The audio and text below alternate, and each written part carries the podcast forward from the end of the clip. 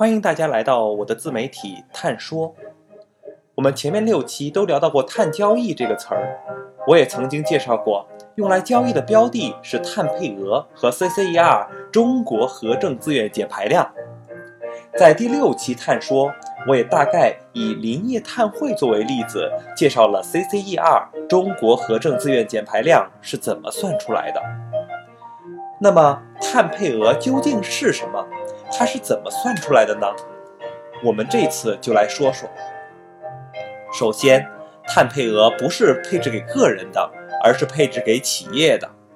其次，碳配额不是每个企业都能获得，目前只有在石化、化工、电力、建材、有色金属、煤炭、造纸、航空服务这八个行业的企业会获得碳配额。第三。就算你在这八个行业，也只有年排放量在一万吨标煤，也就是大概二点六万吨二氧化碳的企业，才能分给碳配额。那么年排放量在一万吨标煤，这个怎么算？谁说了算呢？这个算法呀，和碳配额的算法是一样的，都是企业自己报送，再由政府委托第三方机构核算出来。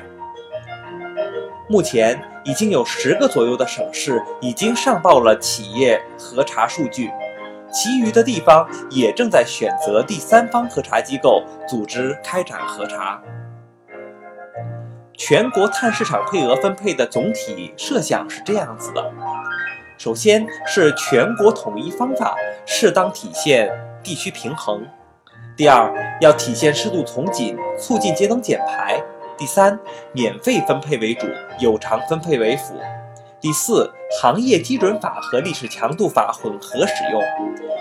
第五，国务院主管部门，也就是发改委负责制定标准，地方主管部门，也就是地方发改委负责执行配额分配。第七，赋予地方主管部门从紧分配的灵活性。第八，做好试点与全国的衔接。说了这么多虚的，那碳排放具体方法究竟是依据什么呢？答案是这八个行业的配额分配指南，而指南中用来计算的方法就是我们之前提到过的历史法和行业基准法。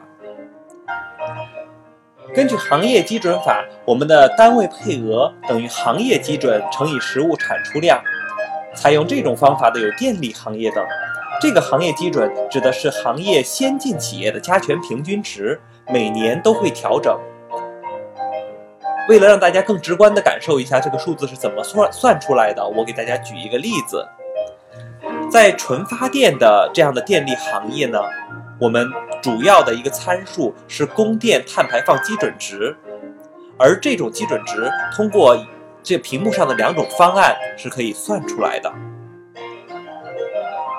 具体的分析方法，看到灰色的部分就可以算出来了。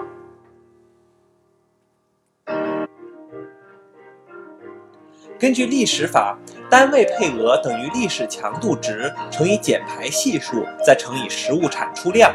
采用这种方法的行业有煤炭行业等等。为了让大家更直观地感受一下这个数字是怎么算出来的，我同样给大家提供了一个例子。